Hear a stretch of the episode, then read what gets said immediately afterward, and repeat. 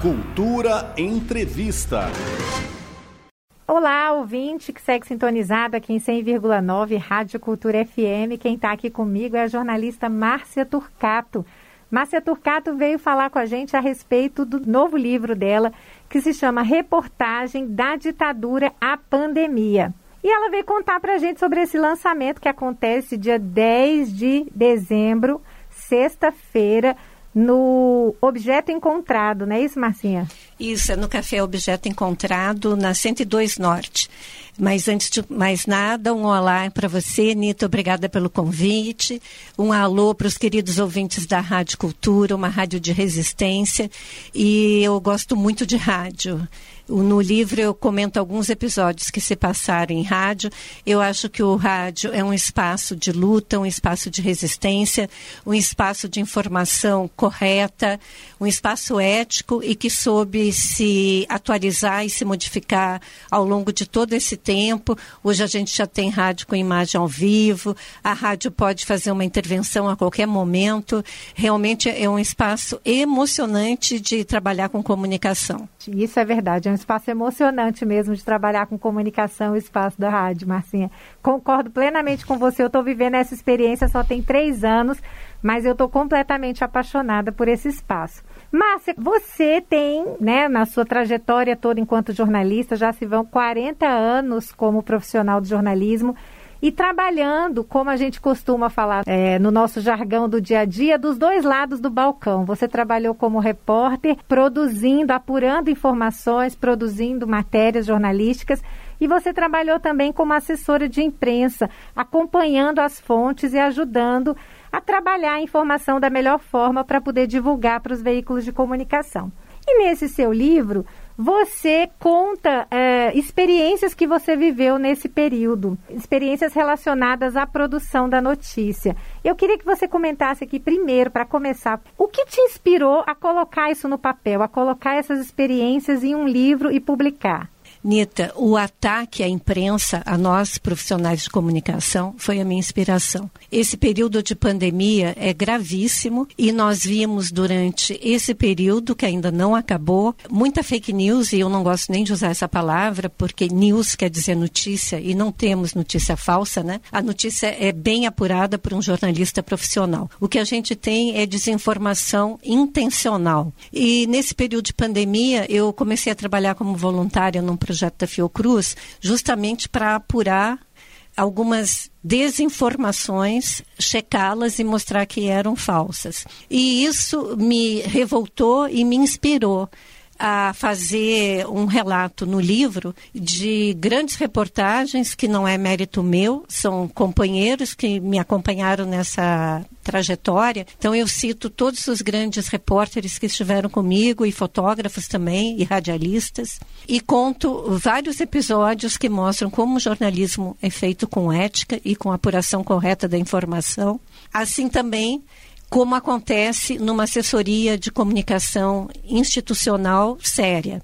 Eu trabalhei muito tempo no Ministério da Saúde. É, Anitta, queridos ouvintes que estão aqui nos acompanhando, foi estagiária lá. Hoje ela é radialista aqui. É muito, com muito orgulho né, que a gente vê os estagiários seguirem na profissão e seguirem com ética. Então eu conto um pouco dos bastidores também do Ministério da Saúde, onde eu tive uma larga experiência. Trabalhei em vários projetos da OPAS, que é a Organização Pan-Americana de Saúde. Pude participar da conferência da Assembleia, melhor, da Assembleia Geral da OMS, que é a Organização Mundial de Saúde em Genebra. Então eu conto um pouco desses bastidores e da seriedade de um trabalho institucional, como ele pode ser feito e como os jornalistas desse outro lado do balcão atuam. Mas tem uma diferença. É uma diferença grande.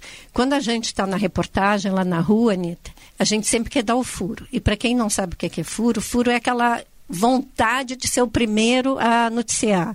E quando você faz assessoria de comunicação, principalmente para governo, nem tudo pode ser noticiado naquele momento. Não que a, notícia, a informação não venha a ser dada mais para frente, mas o cuidado em se dar aquela informação no momento X, ele é muito grande, porque pode provocar uma comoção, pode provocar uma tragédia. E aí eu relato no livro um episódio que aconteceu com vírus Zika, que causou, entre outros agravos, microcefalia. Né?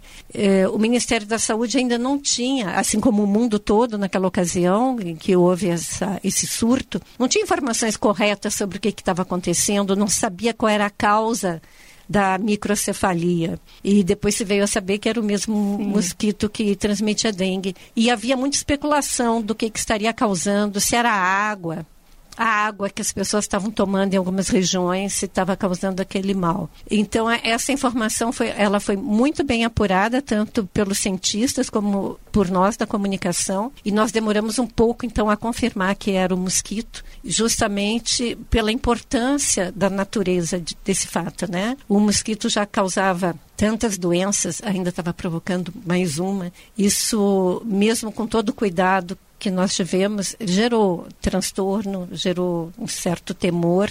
As mulheres jovens, é, muitas adiaram o projeto de gestação, né? Uh, um porta-voz do Ministério da Saúde, inclusive, recomendou isso. Então foi um momento de muita tensão e eu gosto de, de falar desse episódio porque esse episódio trouxe à luz como é que se atuava, como é que se trabalhava e isso foi muito diferente do que se vê agora na pandemia, tanto no mundo todo como no Brasil, em que você não tem uma governança central, né? Os estados estão mais soltos e também e muita é, desinformação partindo do próprio governo central. Uma né, demora né, na tomada de decisão, desinformação. Você não tem, nós não temos uma campanha publicitária na TV explicando o que fazer, nunca houve. TVs e rádios assumiram esse papel por conta própria. E eu lembro que no caso do Zika vírus, a primeira coisa que se fez assim, que se identificou a causa, foi uma campanha publicitária que foi ao ar em menos de uma semana, orientando as pessoas como agir para evitar o horário do mosquito, para usar roupa de manga comprida, calça comprida, orientando as grávidas, pedindo que usasse repelente. Quer dizer, uma série de cuidados que hoje não se vê. E essa parte do trabalho não é só da comunicação, né? é dos cientistas, e cientistas salvam vidas, e a comunicação, quando bem feita, também salva vidas. Sim, sem dúvida. E a gente percebe uma diferença, você que estava, né, Marcinha, trabalhou tantos anos no Ministério da Saúde, realmente essa diferença nessa condução do processo da comunicação, né? É, Márcia lembrou aqui, eu fui estagiária no Ministério da Saúde, finais dos anos 1990. Outro e, século. Outro século. e eu lembro que tinha, o Ministério da Saúde, ele era muito, muito reconhecido pela comunicação, né, ganhando prêmios de publicidade. Eu lembro que, que tinham vários cartazes mostrando campanhas que tiveram bastante impacto social. Então, realmente, o Ministério da Saúde ele tinha uma comunicação bastante robusta. Sim, o, o Ministério ganhou prêmios em vários com, aspectos, com né, campanha até. de enfrentamento à hanseníase e à AIDS. O, o, Ministério foi reconhecido naquele tempo como pioneiro no, no tratamento né, para portadores de HIV. E recentemente, dia 1 de dezembro, é, é, o dia então que marca né, o, o, enfrentamento e o combate à AIDS e o Brasil foi lembrado como pioneiro nesse trabalho. Sim, e aí, sem dúvida, né, em, todo, em toda essa questão de saúde pública, a comunicação tem um papel, assim, importantíssimo, né, de estar tá conscientizando a população, informando, colocando a, a população a par do, da gravidade da situação e do que ela pode fazer. Mas o livro, gente, ele não traz apenas essas questões, né, da, da comunicação sendo essa fonte de informação em tempos de caos e pandemias e medos de doença. A Márcia também traz alguns momentos pitorescos, né, engraçados. Eu costumo dizer que o livro não é só drama, apesar do título, né, da ditadura pandemia. O livro também tem alguns episódios engraçados que são fatos reais. Tem vários, mas tem um como eu sou gaúcha, me marcou bastante, que é com o ex-governador Brizola, que foi governador do Rio Grande do Sul e também do Rio de Janeiro. Quando ele voltou do exílio, ele voltou antes da anistia, ele voltou em 79, e eu trabalhava numa rádio em Porto Alegre, que é a Rádio Continental, e naquele tempo já tinha gravador pequeno, esses de fita cassete, mas o engenheiro de som era super exigente e quis que eu fosse acompanhar uma entrevista coletiva do Brizola por telefone, anunciando a volta para o Brasil, com um antigo gravador com fita de rolo. Esse equipamento pesa quase 5 quilos. E eu fui com esse equipamento, subi uma ladeira até chegar na Assembleia Legislativa, onde era a entrevista coletiva por telefone. E para conectar o gravador ao telefone, a gente usava um jacaré. Não é para quem tomou vacina, não. Jacaré não é quem tomou vacina. Jacaré, naquela época, é tipo um alicatezinho que a gente colocava do gravador pro fone do telefone, né? Aí eu gravei, todo mundo fez um monte de pergunta e tal. Tinha uma chuva horrível, eu cobri o, o gravador com plástico para descer a ladeira porque a rádio era bem pertinho. E quando eu cheguei lá, eu descobri que o gravador não tinha gravado nada. o desespero de todo repórter e, de rádio. Imagina, eu trabalho numa rádio e eu não tenho áudio. E o engenheiro foi olhar e ah, descobriu que o tal do jacaré estava com um fio quebrado, um fio, um fio partido que impediu a gravação. Bom, Aí o âncora do programa naquele horário, que como todo âncora de rádio é super desenrolado, não passa perrengue, botou um banquinho do lado da cadeira que ele estava, botou outro microfone para mim, eu sentei lá encharcada da cabeça aos pés e ele disse a seguinte coisa: a Márcia Turcato, repórter da Rádio Continental, fez uma entrevista exclusiva com o governador Leonel Brizola e ela vai contar o que, que o governador disse. Márcia, como é que foi? Quais são as novidades? E aí eu comecei a contar. porque eu não, não tinha áudio, a rádio não tinha áudio, então eu fui entrevistada para contar para os ouvintes o que, que o Leonel Brizola tinha dito na entrevista.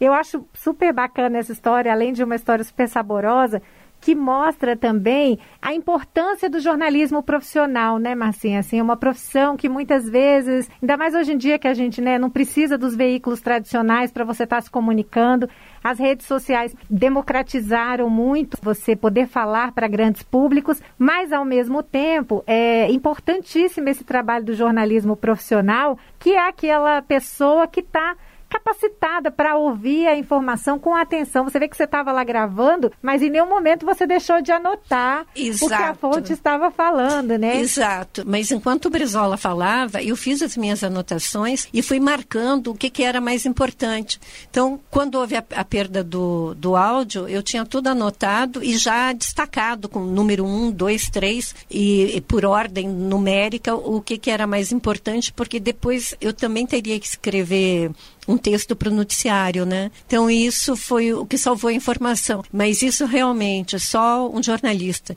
que foi capacitado, que passou por treinamento, que fez estágio e que teve excelentes orientadores consegue fazer. O jornalismo não é uma área de aventura. Qualquer um pode comentar, pode falar. Agora, construir a informação, isso tem ciência. Exige apuração, exige atenção, exige checar fatos, exige confrontar as fontes. Não é ouvir qualquer pessoa daqui, do lado que você prefere que você vai ter uma informação.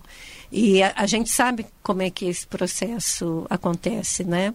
Então, no livro eu cito vários jornalistas que, junto comigo, eh, construíram esse trajeto, mas eu também queria mencionar uma coisa importante, Anitta, que quando o, o editor eh, da editora Telha, que foi quem fez o livro, eh, me ligou para informar que o livro estava pronto e ia ser lançado, já ia estar disponível na plataforma da editora, foi no dia 8 de outubro. E nesse dia, o Comitê do Nobel da Paz entregou o prêmio máximo para dois jornalistas, né? Sim. A Maria na Filipinas e o Dmitry na Rússia, dois jornalistas que se destacaram no enfrentamento à desinformação, que popularmente são essas fake news. Então eu, eu fiquei muito mais feliz ainda pela coincidência de datas e vi que o universo estava conspirando em favor de novos jornalistas, finalmente. Maravilha, Marcinha, que delícia conversar com você. Esse, esse, é um livro que você conta bastidores da reportagem, né, de, da produção, a apuração de algumas pautas, a forma de você maturar a informação, ajudar uma fonte a transmitir da melhor forma. Mas eu queria saber o seguinte: você acha que o seu livro ele é para profissionais do jornalismo, estudantes de jornalismo, ou ele é para qualquer leitor? Ele é para qualquer leitor porque ele pode ser lido em qualquer ordem, são capítulos curtos, cada são 20 capítulos, cada um conta um episódio marcante da minha jornada nesse período da ditadura, mas uma ditadura que eu peguei na década de 70, não desde o início, até esse período da pandemia. Então, são episódios que muitas pessoas se identificam, tem assunto para qualquer um. Como a Márcia falou, são 20 histórias, a leitura é muito leve, muito saborosa, é, quase que crônicas, né, Marcinha, que você escreveu assim determinados fatos históricos que a gente vivenciou e, né, e acompanhou isso ou no noticiário ou porque estava vivendo casos, né, enfim, com, a, com, as famílias de alguma forma, realmente a gente se reconhece em vários capítulos do livro.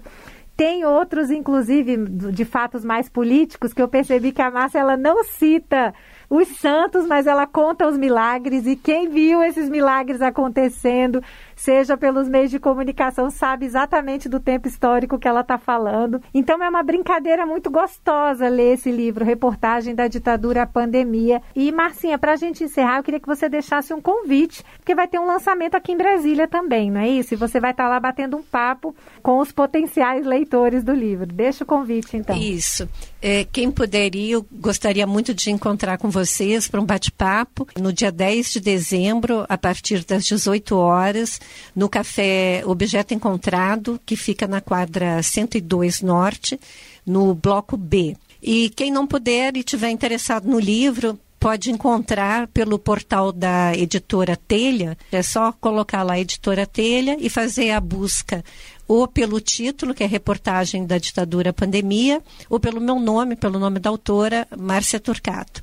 E vou deixar um alô também para os ciclistas, porque tem duas histórias de pedal aí, e tem uma história de pedal muito raiz, de ciclista raiz, que se passa na, numa floresta no Amapá. Obrigada, Márcia Turcato. Um prazer ter você aqui com a gente na Rádio Cultura FM, conversando sobre o livro Reportagem da Ditadura à Pandemia.